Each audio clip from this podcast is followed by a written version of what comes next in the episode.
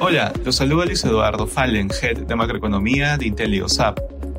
Durante la última semana, los principales índices mostraron retornos negativos en medio de datos económicos decepcionantes desde China y Europa, así como medidas particulares tomadas desde China en contra de la empresa Apple.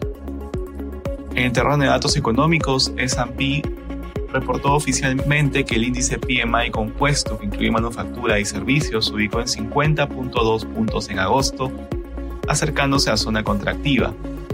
Por su parte, según el Instituto de Gestión de Suministros, el PMI del sector servicios se ubicó en 54.5 en agosto. Christopher Waller, miembro con derecho a voto de la Fed, señaló que los datos económicos actuales indican que no se necesita ningún ajuste monetario adicional por parte de la Fed. Por su parte, el presidente de la Fed de Atlanta, Rafael Bostic, considera que la política monetaria ya se encuentra en un nivel restrictivo y que necesita ser paciente para observar los efectos. En el terreno corporativo, las acciones de las empresas tecnológicas cayeron después de informes de que China había prohibido a los empleados de agencias respaldadas por el gobierno y empresas estatales usar iPhones. La acción de Apple bajó más del 3% el jueves.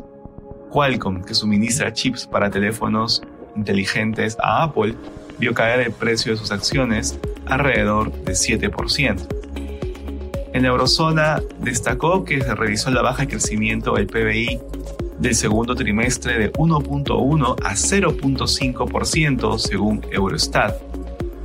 En la eurozona también se conoció que el índice de precios del productor disminuyó 7.6% interanual. Asimismo, la entidad reportó que en la Unión Europea el índice de precios del productor disminuyó 6.6% interanual en julio. En Asia se conoció, según Caixin, que el índice PMI del sector servicios se ubicó en 51.8 en agosto, desde los 54 de julio. La entidad señaló que el resultado refleja una desaceleración en el crecimiento del sector servicios, acercándose a zona contractiva.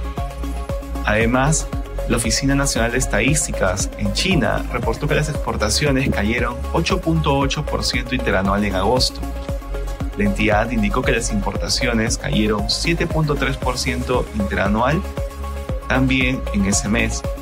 Finalmente, en Japón, la oficina del gabinete revisó el PBI de 6% a 4.8% interanual para el segundo trimestre. La entidad indicó que esta revisión a la baja se debe a una demanda interna poco dinámica.